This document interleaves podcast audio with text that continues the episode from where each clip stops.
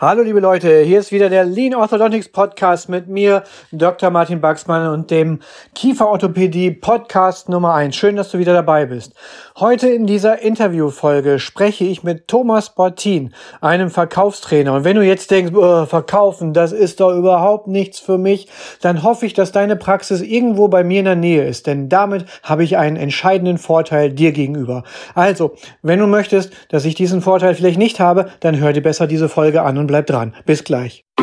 You're listening to Dr. Baxman's Lean Orthodontics. Simply everything that makes you even more successful in orthodontics and practice management. Dr. Baxman is a speaker, Amazon bestseller author, and multi entrepreneur. Now he takes all that knowledge and brings it to you in one podcast. This is Dr. Baxman's Lean Orthodontics.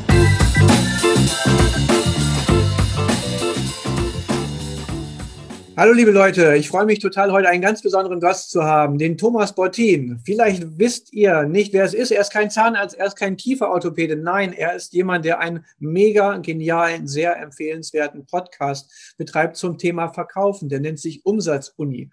Und Verkaufen, das ist so ein Thema, wo ich immer wieder von Kolleginnen und Kollegen höre, ah, das können wir nicht, das dürfen wir nicht, das wollen wir nicht. Alles Quatsch. Ihr macht es den ganzen Tag, selbst wenn ihr mir das jetzt gerade mitteilen wollt, dass ihr das nicht wollt, versucht ihr gerade mir eure Meinung zu verkaufen. Und das tut ihr nicht gerade sehr geschickt. Da könntet ihr tatsächlich was vom Thomas lernen, wenn ihr ihm einfach mal zuhören würdet. Und genau dafür ist er heute hier, dass wir dort ein bisschen lernen, wie können wir als Zahnärzte, Kieferorthopäden einfach das Verkaufen und das, was mit dem Verkaufen zu tun hat, sinnvoll für uns, für unsere Praxis, für unsere Mitarbeiter intern wie extern nutzen. Also erstmal herzlich willkommen, Thomas. Schön, dass du dabei bist. Martin, vielen Dank für die Einladung. Ich freue mich. Bin ganz gespannt. Ja, das bin ich auch. Und ich würde gleich gerne loslegen. Du berätst ja auch ähm, Firmen und so weiter. Wie gehst du mit diesem klassischen Vorurteil um, ja, ich kann nicht verkaufen, ich will nicht verkaufen, verkaufen ist nichts für mich?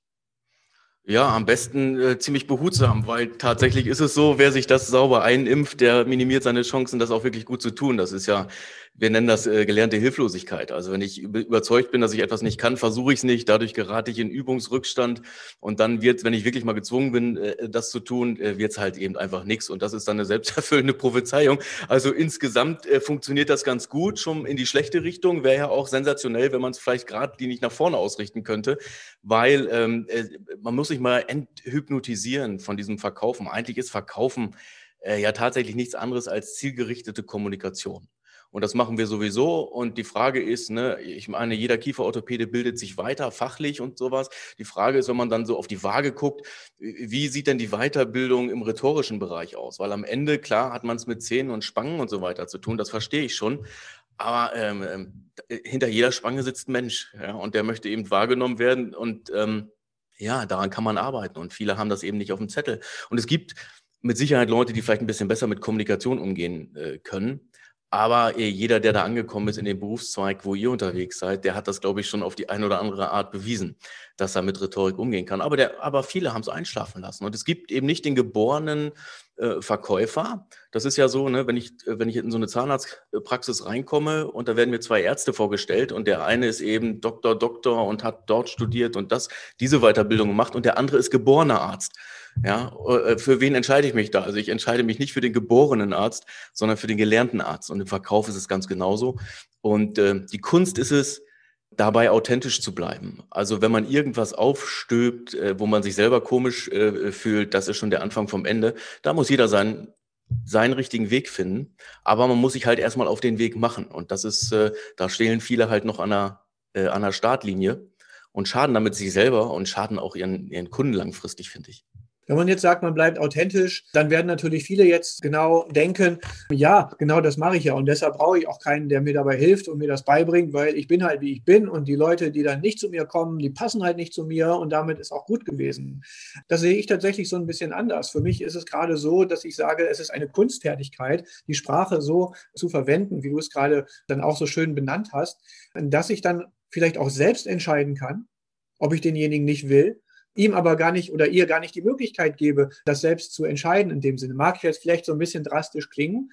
Natürlich weisen wir auch manchmal Patienten ab. Das müssen wir auch tun, gerade wenn irgendwelche mhm. Dinge verlangt werden, die wir nicht leisten können. Aber trotzdem kann es doch sein, dass ich vielleicht einfach die falsche Ansprache wähle, dass ich falsch beginne in, in, das Gespräch und dass das schon einem vielleicht sehr wertvollen Patienten für mich später das ganze Gespräch unmöglich macht, weil ich halt einfach mit dem falschen Bein aufgestanden bin. Wie gehst du sowas an? Hast du da eine Struktur? Ja, ich glaube, das, das, Wichtigste ist die Struktur, aber nicht, weil man dann genau weiß, was man macht, sondern weil eine Struktur einen eben authentischer macht. Und authentisch bedeutet kommunikationsorientiert eben kongruent. Und kongruent oder überzeugend ist man dann, wenn das, was man sagt, also der Inhalt, unterstützt wird durch die Art, wie man es sagt und was der Körper dabei tut. Das sind ja drei Wirkungskanäle, die zusammenarbeiten. Und du merkst halt, ich meine, da sind wir alle von der Natur gut ausgestattet. Man merkt, wenn einer rumeiert, in Anführungsstrichen. Ja, wenn du dir jetzt vorgenommen hast, irgendwie einen Heilplan ähm, für x tausend Euro zu verkaufen und du bist außerhalb deiner Komfortzone und denkst, der Kunde kann sich es eh nicht leisten und äh, wenn ich ihm das jetzt reindrücke, das sind ja die ganzen Gedankenviren, die man haben kann und dann lässt man es lieber gleich oder macht es halbherzig und deswegen ist das äh, ist das halt äh, Verkauf per Zufall. Und Zufall heißt sowas wie Zustand. Entweder ich fühle mich danach oder ich fühle mich nicht danach. Und da müssen wir uns eben einig sein, dass das eben sehr amateurhaft ist. Und ähm, ich, ich würde keinen Amateur an meine Zähne lassen. Und deswegen, wenn ich eine Praxis aufbauen möchte, dann sollte ich darüber nachdenken, ob ich es mir leisten will, amateurhaft zu kommunizieren. Das heißt, ich krieg, jeder kriegt Kommunikation irgendwie hin. Aber genau wie du sagst, Martin, ne, du brauchst eben eine Struktur und die musst du dir erarbeiten. Und äh, authentisch bedeutet, eine Struktur zu wählen, die zu dir passt. Und in letzter Konsequenz, Verkaufen fängt immer damit an, ob du daran glaubst, was du verkaufst. Und das hat jetzt natürlich was damit zu tun, wie gut ist dein Wissensstand, was sind deine Methoden, hast du dich weiterentwickelt, glaubst du äh, wirklich tief im Herzen, dass das jetzt wichtig ist für den Kunden. Ne?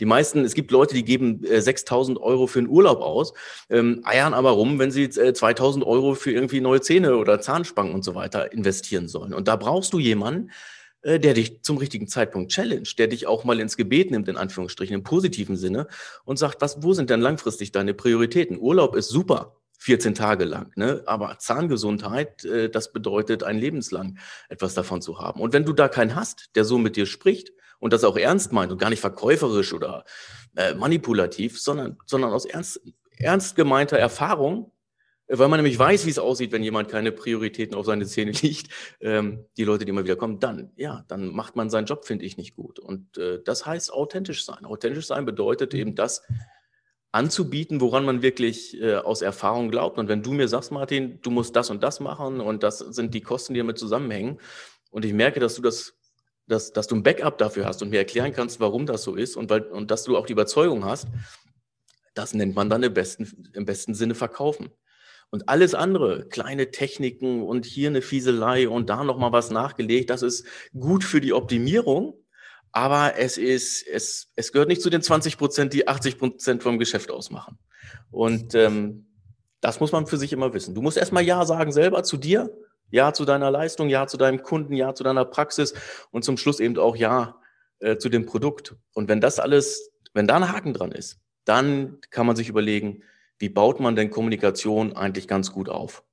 Und da brauchst du Struktur. Das finde ich total mega. Und wir sehen jetzt auch direkt, warum ich den Thomas und seine Inhalte so schätze. Weil er das Ganze halt einfach viel ganzheitlicher und übergeordneter sieht. Wir, ich frage ihn zum Verkaufen, aber wir sprechen gar nicht über das Verkaufen, sondern wir, wir reframen das Ganze einmal und es geht über, über Kommunikation in, in dem Zusammenhang und über Authentizität, über Kongruenz. Und das ist auch etwas, was wir gerade immer sehen oder, oder was mir auch immer wieder auffällt im, im Markenbewusstsein der Praxen. Da wird ein CI, wird da entwickelt, da wird eine Website, wird dies und alles alles Mögliche wird gemacht und dann wird nach außen gesprochen und innen sieht das Ganze ganz anders aus, weil keiner das tatsächlich lebt. Und es ist nicht aus dem Innen heraus entstanden, sondern es ist, äh, sind einfach zwei verschiedene Prozesse, die nebenher laufen. Und dann fragt man sich natürlich, oder man sollte sich vielleicht gerade eben nicht fragen, warum das dann vielleicht auch nicht so gut funktioniert. Das, das finde ich sehr, sehr spannend. Einen anderen Aspekt auch noch, den wir jetzt auch gerade schon hatten, wenn der Patient zum Arzt kommt, kommt er ja auch mit einem gewissen Bild zu uns. Das sind zwei Elemente gerade, die ich nenne. Er kommt mit einem Bild und er kommt zu uns. Das heißt, diese typische Angst vor dem Verkaufen, diese klassische Kaltakquise, Der Staubsaugerverkäufer, der von Haustür zu Haustür läuft und wildfremde Leute anspricht, das haben wir ja gar nicht, sondern die Leute haben ja schon mehrere Touchpoints hinter sich. Sie haben ein, ein, ein Problembewusstsein entwickelt, dann sind sie auf die Reise gegangen, haben gegoogelt, was auch immer, haben unsere Webseite gefunden oder einen Bekannten, der gesagt hat, geh da mal hin, dann haben sie einen Termin gemacht, nächster Kontakt und dann sind sie tatsächlich vor Ort. Das heißt, der ist doch schon da. Also, also so sehe ich es auch. Man kann es eben einfach nur noch verstolpern. Und äh, manche sind echt gut da drin, das äh, zu verstolpern. Äh, da muss man eben genau das Gegenteil von dem machen, was Sinn, äh, äh, was Sinn machen würde. Und äh, tatsächlich, also man muss ja auch mal, ähm, also ich bin ja jetzt, ich habe ja gar keine Berührung mit eurer Branche in Anführungsstrichen, aber ich gehe ja auch mal zum Zahnarzt und äh, so weiter. Und äh, ich glaube, die größte, der, der größte Mehrwert einmal für, fürs Verkaufen wäre, wenn jeder Unternehmer, Zahnarzt mal in seine Praxis geht und sich vorher die ähm, die Festplatte mal äh, sauber macht von allen Erfahrungen und dann mal einfach mit fremden Augen drauf guckt. Ne? Wie sind denn die Rahmenbedingungen für das Gespräch? Also ganz schlimm ist es, du sitzt im Zahnarztstuhl und dann wird dir das Tablett schon vorgeschoben, wo die Spritze drauf ist und die ganzen Instrumente, da kriege ich persönlich ja, äh, da, da, kann ich gar nicht mehr klar denken. Dann läuft die ganze Zeit die Assistenten um dich rum und alle, äh, also es sind äh, durchaus, äh, es gibt bessere Rahmenbedingungen, um erfolgreich zu sein. Und das ist ja schon mitten im Prozess. Das fängt ja vorne schon an. Meistens hast du am Empfang Leute sitzen, sitzen, die den Auftrag haben, äh, Leute zu empfangen, es aber gar nicht tun, weil sie ständig telefonieren, irgendwo anders sind, irgendwelche Akten sortieren.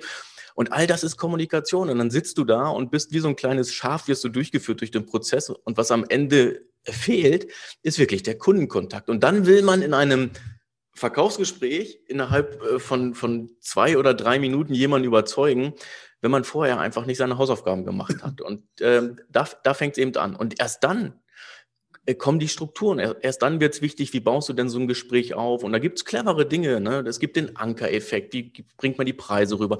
Wie äh, stellt man seine Leistung dar? Macht man das eher pyramidal oder macht man das genau trichtermäßig? Darüber darf man sich die Frage stellen. Welche Fragen stellt man vorher?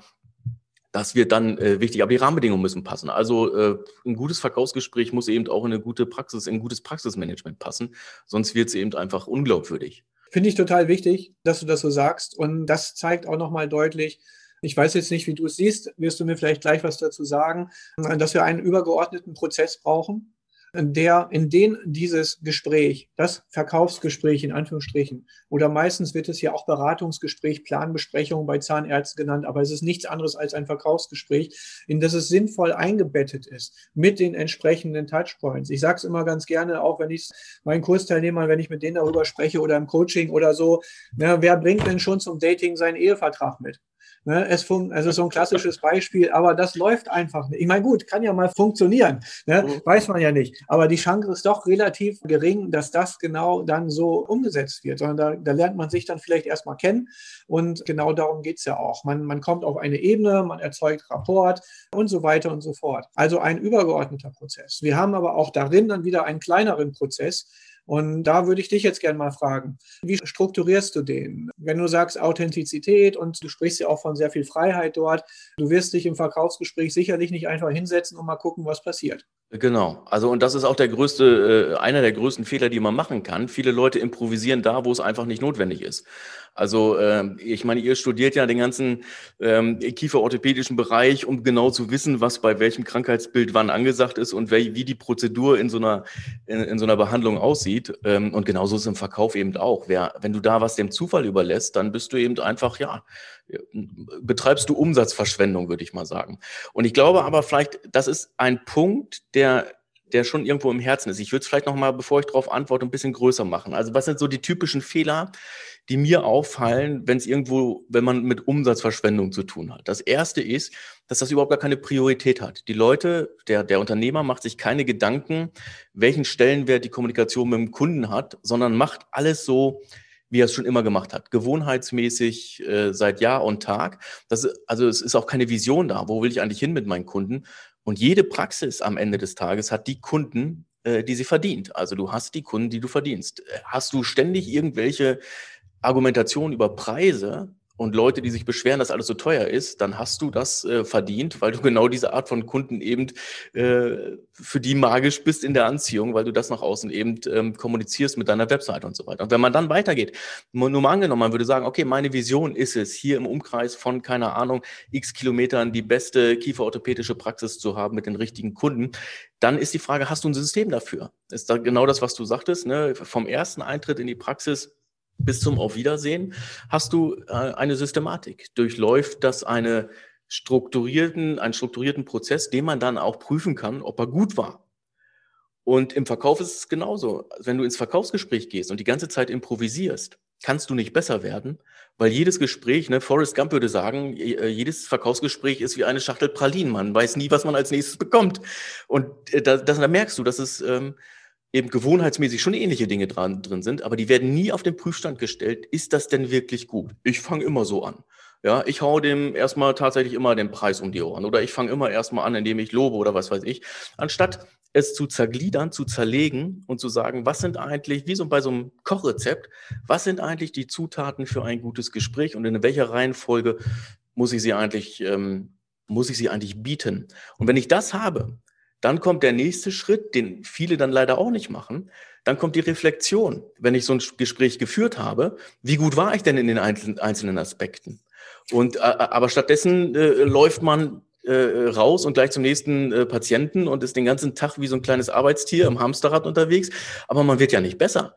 Das nächste Gespräch ist genau so. Wenn ich dann erwarte, andere Ergebnisse zu kriegen für meine Praxis. Ne? Das ist, das grenzt ja schon an äh, Hoffnung, würde ich mal sagen. Aber Hoffnung ist halt keine Strategie. Deswegen brauchst du, du brauchst eine Struktur im Gespräch. Einfach nicht um der Struktur willen, sondern um einfach zu sehen, wo es schon funktioniert und wo du besser werden musst. Nur so ist ja Verbesserungsfähigkeit da. Ne? Wenn ich nicht weiß, was ich mache, wie soll ich den Prozess verbessern? Und ganz zum Schluss wäre es hilfreich, wenn man dann auch nochmal äh, den Kunden fragt, wie er es fand. Also nicht direkt, ne, wie fandst du mich? Aber so ein Kuschelcall mal hinterher, wie haben Sie deine Behandlung empfunden? Das muss ja nicht der Arzt selber machen, das wäre ja vielleicht auch gar nicht äh, geschickt, aber einfach auch mal rauszufinden, wie die Gesprächsqualität war. Und äh, dieses Feedback holen sich die meisten gar nicht ab. Die denken sich dann immer ihren Teil. Und deswegen hast du ein System, normalerweise, wenn es nicht gut läuft, was aus vielen zufälligen Kleinigkeiten zusammengebastelt ist. Und wenn man sich jetzt mal eine Kleinigkeit rausnimmt, also äh, du kannst halt nicht ein komplettes System optimieren, wenn du nur einen Teilbereich rausnimmst. Hast du nur ein strukturiertes Gespräch in einem sonst in Anführungsstrichen unstrukturierten Prozess, ähm, wird das Verbesserungen hervorrufen, aber es wird eben kein, äh, äh es wird kein, es wird nichts riesengroßes werden. So, das ist jetzt, das ist Teil eins. das musste ich mal sagen, eben einfach um einzuordnen, worum es geht. Und Teil zwei ist tatsächlich, ja, du brauchst eine Struktur im Gespräch. Und es gibt so Basisstrukturen, die immer gut funktionieren. Also äh, erst orientieren, dann argumentieren. Das heißt, du musst erstmal dich mit dem Kunden auseinandersetzen. Ne? Ihr nennt das Amnese, da weiß man dann ganz genau medizinisch, was los ist. Das macht man rhetorisch auch. Und kann sich ja jeder Hörer mal fragen, wann er den letzten Kunden gefragt hat, was ihm besonders wichtig ist jetzt äh, bei der Behandlung. Und dann kommt, dann kriegt man die sogenannten Kaufkriterien. Und äh, manchmal kriegt man Motive. Motive sind zum Beispiel, ich möchte äh, ein schönes Gebiss haben. Ne? Ich schäme mich immer, wenn ich Mund aufmache, ich möchte ein schönes Gebiss haben. So. Da müsste die Kommunikation hinterher anders erfolgen, als wenn ich sage, ich möchte etwas, ich möchte schmerzfrei sein in irgendeiner Form, weil ich beim Kauen immer dies und das habe. So, und das sind das ist exakt der gleiche, die gleiche Vorgehensweise in der Behandlung, aber es sind zwei völlig unterschiedliche Gespräche. Und das kriege ich halt nur raus, wenn ich vorher so eine kleine ja, Bedarfsanalyse mache, äh, was für den, für den Patienten mit Sicherheit ungewohnt ist. Weil in dem Moment, wo du dich in den Zahnarztstuhl begibst, äh, wirst du ja schon aus, aus der Historie heraus passiviert. Du sitzt da, es wird was mit dir gemacht, du hast keinerlei Eingriffsmöglichkeiten, außer wenn es weh tut, stöhnen sie bitte. Ähm, und dann, äh, äh, du musst den Leuten schon helfen ein Gleichgewicht da reinzubringen in das Gespräch, also auf Augenhöhe. Ne? Nicht, dass man so mit übersicher da reingeht und versucht dann ähm, wie so ein Diktator etwas reinzudrücken. Das, ähm, das hat tatsächlich einen schalen Beigeschmack, sondern es geht darum, von Anfang an die Leute, den Patienten eben auf Augenhöhe durch die Praxis zu führen und durch diese ganzen äh, Prozessschritte. Und das hilft dir dann im Verkaufen, weil wenn du jetzt zum Beispiel sagst, ähm, nehmen wir mal diese Systematik, jetzt stellst du den, äh, deinen Heil- und Kostenplan vor, ne, das ist die Frage, nimmst du den Nimmst du den hohen Preis zuerst, also den Gesamtpreis, oder nimmst du nur den Eigenanteil? Das sind alles Dinge, die musst du vorher überlegen. Da gibt es unterschiedliche Theorien. Ne, ich bin Freund vom Ankerpreis, erstmal fett raushauen und sagen, das sind halt 12 Mille. Ähm, und dann siehst du ja die erste Reaktion, zuckt er oder zuckt er nicht. Und dann kannst du ja hinterher noch mal ein bisschen abschwächen und sagen, ja, hört sich jetzt viel an, weiß ich, aber ein Großteil übernimmt äh, tatsächlich die Kasse. Am Ende des Tages bleibt es eben ungefähr bei 3.000 bis 5.000 Euro. Müssten wir mal genau raufgucken, sage ich Ihnen. Was aber viel wichtiger ist jetzt als vielleicht die erste Investition, ist tatsächlich, was es für Sie bedeuten wird, wenn Sie dies oder das und jenes haben. Und wer den Preis... Diese Sprachfloskel, wenn du die einfach nochmal wiederholst, diese, allein dieser Satz und dann dieser Ton, das ist das, was ich auch so gern an dir äh, der mag. Also du hast jetzt gesagt, ja, es geht ja gar nicht um die Investition, sondern du hast sofort den Faden aufgenommen. Du, es ist so ein Fluss, in dem wir kommen. Ja, ihr merkt schon, wenn ihr dem Thomas zuhört, ja, der zieht euch einfach so mit, ganz, ganz unschuldig und sympathisch und du kannst gar nicht anders, als ihm zu folgen. Aber da, darum grätsche ich da jetzt einfach mal volles ja, Ohr rein, weil ja. das war gerade so ein geiles Element einfach, wo man sagen muss, das zeigt den Könner. Und das ist nämlich der Punkt, weil die meisten haben genau da ihren Bruch. Die sagen dann, hier ist der Preis und dann, ja, äh, äh, äh, wieder wechseln wir mal schnell das Thema. Ja, und äh, mach das doch mal, weil es so schön war, bitte. Ja, vielleicht, ich kann sogar vielleicht noch mehr liefern, die Struktur dahinter, weil dann kann, ist es wiederholbar für jeden. Also wenn du über den, ja. der Kunde spricht über den Preis, der denkt über den Preis nach. Du musst über den Nutzen sprechen. Also dein Job als ähm, Überzeuger, du, du hast die Nutzenperspektive, der Kunde hat die Preisperspektive und dann stellst du dir vor wie so eine Wippe. Sprecht ihr beide über den Preis, ne, dann ist, gibt der Preis den Ausschlag. Aber in, in letzter Konsequenz geht es ja nicht um den Preis. Was ist wichtiger als der Preis? So, und damit erschaffst du dir eben Muster. Und das pflegst du mit ein. Das nennt man den Preisburger. Du erzählst also am Anfang erstmal wie so ein Burger, ne, das Patty ist der Preis, also das Fleisch in der Mitte ist der Preis. Und oben und unten packst du was rein, was den Preis annehmbar macht. Dann erzählst du vielleicht zuerst was von der Vorgehensweise und was das alles bewirken wird. Dann kommt der Preis sauber schön mit dem Ankereffekt und zum Schluss holst du dann das Motiv raus. Und das Motiv musst du halt mit dem Preis verbinden, sonst steht er halt im Leeren und dann gucken sich alle zurecht an, wie die Rehe im Scheinwerferkegel, äh, weil keiner mehr weiß, was er machen soll. Ja, der Kunde kann nicht sagen, du 12.000 Euro mache ich, also das, das ist ja ein Prozess, also musst du es abbinden. Und das funktioniert. Preisburger erzählt erst ein bisschen oben was, was du machst. Dann sagst du, okay, vom äh, Heil- und Kostenplan, da werden wir ungefähr erfahrungsgemäß bei, keine Ahnung, 12.000 Euro rauslaufen. Und jetzt kommt die Relativierung. Ne, der guckt ja, also wichtig ist auch mal zu beobachten, was sind für Signale da. Ja, weil Kunden zeigen dir ja durch ihre Körpersprache, wie das jetzt gerade ankommt, ohne was zu sagen. Äh, das hört sich jetzt vielleicht viel an. In Wirklichkeit ne, übernimmt ein Großteil eben die Kasse und der Eigenanteil liegt deutlich darunter. Ich würde mal schätzen, also das sende ich Ihnen natürlich zu, aber ich würde mal schätzen, das liegt zwischen zwei und, und, und 4.000 Euro. Und da siehst du auch nochmal die, Re die Reaktion der ganzen Geschichte. Ne? Und jetzt kommt der Swing auf dieses untere, äh, auf dieses untere Brötchen beim Preisburger. Jetzt musst du das Ganze nochmal nachverkaufen, am besten mit Motiv. Ne? Und äh, da kannst du zum Beispiel Reframing nutzen, dass du dem Ganzen andere Blickwinkel gibst ne, und dann sagst, na, es geht ja klar, das klingt jetzt erstmal viel, keine Frage, aber in Wirklichkeit geht es gar nicht so sehr um diese Investition, sondern es geht darum, äh, was wir eben damit schaffen, wenn wir hier gut zusammenarbeiten. Und in der Regel ne, Zahngesundheit und jetzt kommt eine Argumentation in die Richtung, warum, ähm, was er mir vorher gesagt hat. Wenn ihm ein schönes Lächeln wichtig ist, dann argumentiere ich das. Und wenn er mir gesagt hat, schmerzfreies Leben, dann argumentiere ich das. Und, das. und das sind Strukturen, die verbindest du. Und die Worte sind nicht immer exakt gleich, ist also nicht auswendig gelernt, aber die Strukturen sind immer gleich. Und deswegen kann auch jeder authentisch damit reinarbeiten, mit seiner, mit seiner eigenen Art, muss halt nur im Kopf haben, ah, jetzt kommt der Preisburger. Ne? So machst du das, Punkt eins, Punkt zwei, Punkt drei und dann läufst du aus. Und bei so einem Preisburger hast du schon zwei, wenn du mit dem Ankerpreis das machst, hast du schon zwei Beobachtungspunkte, wo du sehr genau weißt, wo die Reise jetzt hingeht. Ne? Hast du gleich einen, der äh, über den Preis lamentiert, dann ist es mutiger. Einige sind nicht so mutig, die sagen dann gar nichts. Das siehst du aber in der Körperreaktion und dazu vielleicht eine kleine Quizfrage. Ähm, wo sollte der Kunde äh, mit seinen ähm, Überlegungen oder mit seinen Zweifeln am besten unterwegs sein? Zu Hause alleine? Am besten noch mit irgendeinem e-, Lebenspartner, der auch nur auf den Preis guckt? Oder zusammen mit dir, der das größere Bild sieht? Das heißt, äh, äh, Widerstände sind wichtig. Ähm, sie gehören ins Gespräch mit rein. Und ich kann jemanden mit dem Zweifel nicht aus dem Gespräch entlassen, weil das wird nur schlechter. Und in, in der letzten Konsequenz, ne, also ich habe eine Schwiegermutter und ich habe eine Mutter und ähm, wie viele wahrscheinlich auch, wie viele Probleme die mit ihren Zähnen hatten. Ne? Irgendwann, meine Mutter hat mir das mal erzählt, ist aufgestanden und hat gesagt, ich möchte jetzt ein Gebiss haben, äh, wie ihr es, zu dem Zahnarzt, der natürlich das Beste hatte. Ne? Ähm, und vorher hat er ihr eben einfach nur die billige Variante in Anführungsstrichen angeboten, weil er dachte, ja, das ist wohl das, was passt. Ne? Aber am Ende entscheidet der Kunde. Vielleicht habe ich nicht viel Geld, aber vielleicht gebe ich viel Geld für meine Zähne aus, weil es mir wichtig ist. Geld ist eine Frage von Prioritäten. Und die Prioritäten, die kann man in Gesprächen und Dialogen eben verändern.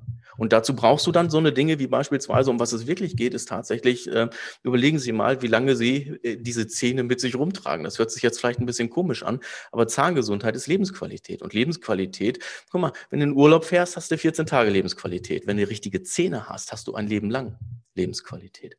Und darum geht's. Und das bitte beachten Sie das bei Ihrer Entscheidung, ähm, weil ich finde es einfach immer sehr, sehr traurig, wenn Dinge vermeidbar sind. Hier in meiner Praxis äh, die, die mit einer guten Behandlung und mit, mit einem cleveren Vorgehen einfach äh, nicht, nicht hätten sein müssen. So, und das nennt man, äh, vielleicht ein letzter Satz dazu, ne? und das, das nennt man eben, du, du willst ihn jetzt nicht sofort überzeugen, es muss nicht jetzt sofort ein Jahr sein, aber du gibst ihm Hausaufgaben mit. Und dieses Reframing, Lebensqualität, Zähne sind Lebensqualität, ähm, der, der Vergleich mit dem Urlaub, 14 Tage schön oder ein lebenslang schön, das sind alles Dinge, die wirken natürlich nach und das sind äh, Sprachmuster und die funktionieren dann am besten, wenn du auch wirklich dran glaubst. Also wenn du, wenn du wirklich was anbietest, wo du sagst, ja, das ist Lebensqualität. Und Leute, jeder hat Geld. Das ist ein ganz, ganz spannender Punkt auf jeden Fall. Also eigentlich sind es wieder mehrere spannende Punkte auf jeden Fall. Das dran glauben hört sich jetzt natürlich erstmal esoterisch an, weil das da immer so missbräuchlich benutzt wird, dieses an irgendwas glauben und positiv und dies und das. Das ist damit aber überhaupt nicht gemeint. Nicht, dass du jetzt hier gerade auf den falschen Dampfer kommst, sondern es ist tatsächlich, geht es wieder um die Authentizität. Da schließen wir gerade den, den Bogen zum Anfang auch, dass es darum geht, dass du auch eine sinnvolle Begründung hast für dich. Zum Beispiel, warum bietest du denn diese Behandlung an? Bist du davon selber überhaupt überzeugt? Ja oder nein? Warum bietest du denn das überhaupt zu diesem Preis an? Bist du davon überzeugt? Ja oder nein? Ist dein Team davon überzeugt? Das ist eine der schlimmsten Probleme, die wir haben. Der Zahnarzt sagt, wir haben jetzt dauernd die Zahl 12.000, die behalten wir einfach mal, kostet 12.000 Euro und dann geht der Patient raus, fragt die Assistentin draußen und sagt, ja, würdest du das machen? Ne, ich habe keine 12.000, der zahlt mir nur 1.300 im Monat. Und dann steht man natürlich da. Und das ist wieder Authentizität. Das passt nicht zusammen. Und ja. insofern muss es dann auch tatsächlich strukturiert sein. Der zweite Punkt, auf den ich gerne nochmal hinweise. Ganz kurz, Martin, bevor du den zweiten Punkt machst. Ne, und da siehst du eben, dass das wie so ein Staffelstab ist. Wenn du jetzt heute äh, äh zum Beispiel ein Fahrrad kaufst, um einen ganz blöden Vergleich zu machen, und die Leute sind gut ausgebildet, und du kaufst den Fahrrad von 6.000 Euro und gehst dann an die Kasse, dann sagt ein gut ausgebildeter Mensch an der Kasse, Mensch, das ist aber ein wirklich tolles Fahrrad, damit werden sie wirklich Freude haben, äh, oder irgend so was anderes Bestätigendes nochmal, um das aufzunehmen, was du gesagt hast, ne, 12.000, nee, so viel würde ich nie ausgeben. Also es muss tatsächlich Hand in Hand gehen. Ne? Und wenn da jemand sitzt, der es dem Kunden ausredet, dann ist das eher ein Gegenarbeiter als ein Mitarbeiter. ja, ja. Nee, ganz genau. Das macht es halt auch so wichtig, dass man die Prozesse intern dann auch klar macht. Worauf ich im zweiten Punkt dann noch hinaus wollte, war das Thema, was wir auch beim Lean Orthodontics, meiner Philosophie im Prinzip sehen, in der Kieferorthopädie. Die Re Evaluationspunkte regelmäßig einzubauen. Das hast du jetzt im Gespräch als Beobachtungspunkte bezeichnet, was nichts anderes ist. Wir müssen immer mal wieder einen, den Ist-Zustand messen wenn er auch emotional gemessen wird, um Rapport zu erzeugen oder zumindest, äh, dass man auf einer Linie schwingt. Und das war quasi noch der Punkt B dazu. Wenn du vorhin gesagt hast, man muss auf Augenhöhe sein, dann heißt es sicherlich nicht, dass ihr plötzlich sagen müsst, ja gut, du hast jetzt bei Google gelesen, du weißt jetzt genauso viel über Zahnmedizin wie ich und wir sind auf Augenhöhe. Nein, natürlich musst du der fachliche Experte bleiben, aber ihr müsst emotional, sprachlich auf, auf eine Ebene kommen. Und da hilft es dann zum Beispiel auch, dann, ich springe jetzt vielleicht auch ein bisschen in dem Bereich, zu antizipieren. Und das ist ein zweiter wichtiger Punkt, den wir auch in der Behandlung machen. Wir haben unsere Evaluationspunkte und wir messen, dass so sieht es jetzt gerade aus. Und dann antizipieren wir, wir haben jetzt Maßnahme A, B, C, D. Und wenn wir die entsprechend jetzt durchführen, bei A passiert das, bei B das, bei C das und D, was ist der, das beste Outcome, was wir erreichen? Okay, wir gehen mit B. Und genau das Gleiche kann man auch in dem Verkaufsgespräch machen. Wenn Exakt. der Patient bei den 12.000 Euro äh, zusammenzuckt und ausbricht in Tränen, dann nützt es wahrscheinlich nicht, wenn wir sagen, ach, kein Problem und ich gebe Ihnen Rabatt und dann kostet es nur 11.300, sondern das Problem liegt irgendwo ganz woanders. Und jetzt heißt es erstmal neu, neue Anamnese und erstmal ergründen, Bedürfnisse und so weiter feststellen. Ja, also wie, Geld wie machst ist immer du das da. vom Antizipieren her? Ja, Geld ist immer da. Jeder hat Geld, äh, aber nicht jeder hat die Prioritäten, es bei dir auszugeben. Und das ist, äh, wenn du wirklich ein wichtiges Thema hast, und Szene ist mit Sicherheit ein wichtiges Thema, ähm, dann ist es deine Aufgabe, die Prioritäten eben beim Kunden ein Stück weit auch als Sparringspartner gerade zu rücken. Weil er wird dir danken, Jahre danach, wenn alles gut funktioniert, eben einfach. Also dass ich das, ich sehe das nicht als, äh, als Aufdrücken oder so, äh, sondern ich sehe es tatsächlich als Diskurs. Zu sagen, ja. okay, es gibt diese Perspektive und es gibt diese Perspektive. Ne? Und du wählst am Ende. Genau, das ist so ein bisschen, worauf ich hinaus will, um auch die Brücke zum Reframing dann quasi nochmal zu schließen, ist so ein bisschen das Antizipieren. Und das ist ja nichts anderes quasi als Einwandbehandlung. Das würde ich so als letzten Themenbereich oder größeren Themenbereich vielleicht nochmal einmal heute mit dir ansprechen, weil du das auch so schön darstellst immer in deinem Podcast, den ich wirklich nochmal hier ganz herzlich ans Herz legen will, weil es wirklich sehr, sehr gut aufgebaut ist immer. Du weißt doch schon im Voraus in ganz vielen Fällen, was passiert. Und du weißt auch, so individuell wie jeder Patient, wie jeder Mensch, wie jeder Kunde ist, kennst du doch auch die typischen Einwände, die grundsätzlich immer kommen. Keine Zeit, kein Geld, jetzt nicht, brauche ich nicht, muss ich nochmal drüber nachdenken, dies und jenes, tausend Sachen. Bereitest du dich da dann direkt drauf vor? Hast du quasi deinen Antwortkatalog parat oder wie, wie ist das so? Wie macht das ein guter Verkäufer? Also ein guter Verkäufer würde tatsächlich, äh, es gibt so einen alten Spruch, du kommst nicht mit dem Messer zur Schießerei. Ja? Also ein guter Verkäufer, der weiß, was auf ihn zukommt, ist ja, wäre ja nicht gut beraten, wenn er sich nicht vorbereiten würde. Das ist ja so, als wenn du bei der Klausur die Fragen vorher zugemailt kriegst, äh, aber die Mail nicht öffnest. Also da wärst du ja wirklich, äh, ja, das wäre die zweitbeste Idee des Tages, würde ich sagen. Also, wenn du weißt, was auf dich zukommt, dann äh, ja, da musst du jetzt auch nicht studiert haben für. Da bereitest du dich vor. So und das und diesen diesen diese Extrameile gehen die meisten nicht. Stattdessen improvisieren sie wirklich an diesen typischen Punkten, die du aufgezählt hast, ne? KI, KZ, KG, kein Interesse, keine Zeit, kein Geld und so weiter. Improvisieren sie und ich mache in den mit, Leuten häufig, wenn ich in einem Unternehmen arbeite, mal eine Übung und, und ich gebe ihnen die typischen Einwände vor und dann sollen sie mal aus bestem Wissen und Gewissen die entsprechend argumentieren und hinterher stelle ich dann zwei Fragen. Die erste Frage ist, wie hoch war deine Improvisationsquote dabei? Wusstest du, was du sagst oder hast du dir gerade alles ausgedacht? Und zweitens, wie zufrieden bist du mit der Qualität deiner Antwort? So, und dann kriegst du häufig äh, Dinge, wo die Leute sagen, ja, ich habe jetzt viel improvisiert und gleichzeitig fand ich meine Antwort schlecht. So. und dann, dann, das ist ja so menschlich, ja. Und äh, dabei wäre es ein einfaches zu sagen, okay, wenn du bessere Antworten haben willst, dann hör auf zu improvisieren. Du hast ja als, äh, als Kieferorthopäde in der Kommunikation mit dem Kunden immer wieder die gleichen Situationen. Und statt die Augen zu verdrehen und zu sagen, ach, jetzt kommt wieder die Diskussion über den Preis, ja, und jetzt kommt wieder der Typ, der bei Google gerade studiert hat und jetzt auch Arzt ist und so weiter, statt da die Augen zu verdrehen, ist es, ist es einfach clever, sich da gute, gute Frames zu überlegen. Und das sind so Dreier-Sets, also Dreierstrukturen, die immer gut funktionieren. Das erste ist, du musst den ganzen Kram annehmen. Das heißt, du musst es wertschätzen, was der Kunde sagt, weil Druck erzeugt Gegendruck. Wenn du sofort argumentierst, dann äh, verwässerst du deine Einflussmöglichkeiten. Deswegen nimmst du so einen Einwand erstmal an und sagst, Mensch, klar, ist ein fairer Punkt. Und ja, Sie haben recht, je nachdem, was der Einwand jetzt ist, zum Beispiel, das ist aber viel Geld, ne, dann würde so ein typisches, äh, so ein typischer Rapportframe sich anhören, dass ich sage, Mensch, ja, gut, dass Sie es ansprechen, es ist tatsächlich viel Geld und man muss wirklich zweimal überlegen, ne, wofür man es ausgibt weil ja, Geld kann man halt nur einmal ausgeben. So, und das ist ja eine durchaus menschliche Antwort, die allerdings echt nur auf der Beziehungsebene arbeitet, ist ja inhaltlich noch gar nichts gesagt. Aber das vergessen die meisten, die, die sagen sowas nicht, sondern sie sagen ja, aber. Ja, aber ist die äh, schnellste und gleichzeitig auch schlechteste Einwandbehandlung, die der Deutsche so drauf hat. Ja, aber, weil, guck mal, äh, das Aber streicht ja alles weg, was vorher war. Und deswegen schon alleine da. Wie nimmt man eine andere Meinung, wie nimmt man Widerstand vom Kunden gekonnt auf. Das nennt sich Rapportframe. Da kann man sich ja mal Gedanken machen, wie man das am geschicktesten macht. Die, die der nächste Schritt ist die Überzeugung. Und da gibt es auch wieder Muster, die man nutzen kann. Ne? Ähm, zum Beispiel könnte man das Argument des Kunden nehmen als ähm, Ausgangspunkt für seine eigene Argumentation. Das nennt sich dann Boomerang-Technik.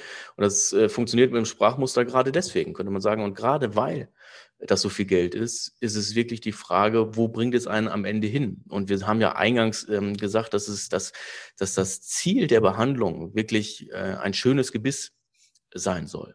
Und wenn wir so vorgehen, wie ich das hier gerade skizziert habe, dann sind wir mit einer hohen Chance da und dann haben Sie etwas ähm, geschaffen für sich, wovon Sie noch Jahre zehren. So, das wäre jetzt eine Argumentation, die ich mir jetzt gerade ausgedacht habe. Und äh, der, der letzte Punkt wäre dann eben einfach zu sagen, man schickt es irgendwie weiter. Ne? Wie wichtig ist Ihnen denn, dass Sie jahrelang von dem zehren, was Sie investieren?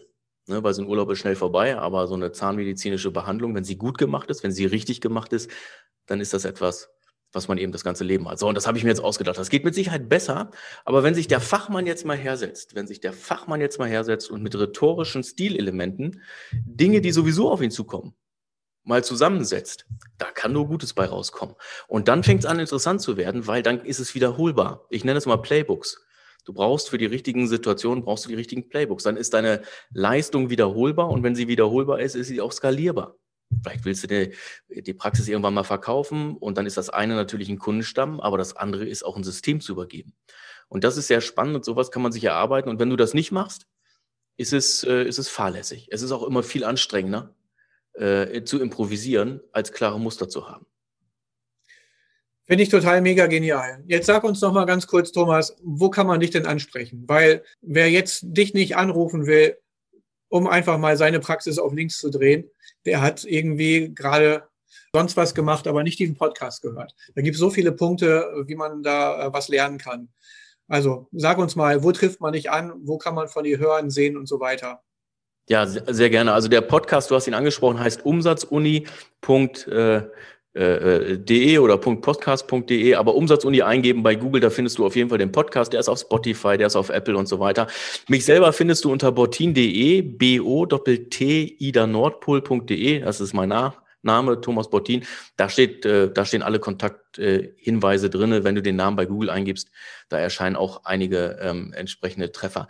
Ruf mich an. Also in der Regel arbeite ich mit Kunden tatsächlich projektorientiert. Also ich mache jetzt keine Eintages-Verkaufstrainings oder ähnliches, sondern wir überlegen uns, wie kriegen wir eben dein Unternehmen auf die nächste Ebene? Wie müssen die Playbooks aussehen? Äh, für wen müssen welche Playbooks in Anführungsstrichen da sein? Wie sieht gute Kommunikation aus? Und so schaffen wir es dann in der Zusammenarbeit eben einfach besser, mehr Umsatz, strukturiert, wiederholbar und auch skalierbar für dich ähm, zu, zu erreichen. Und das kriegst du halt nicht über irgendwelche Kurse hin, sondern das geht eben nur im Live-Kontakt. Und deswegen, ähm, ja, ruf mich gerne an. Dann äh, sprechen wir einfach unverbindlich mal über deine Herausforderungen. Und das Ganze findest du auf botin.de. Vielen, vielen Dank. Für mich war es ein mega Podcast, hat mir super viel Spaß gemacht. Ich habe wieder viel gelernt dabei und ich bin mir sicher, dass du, lieber Hörer, liebe Hörerin, auch ganz, ganz viel gelernt hast.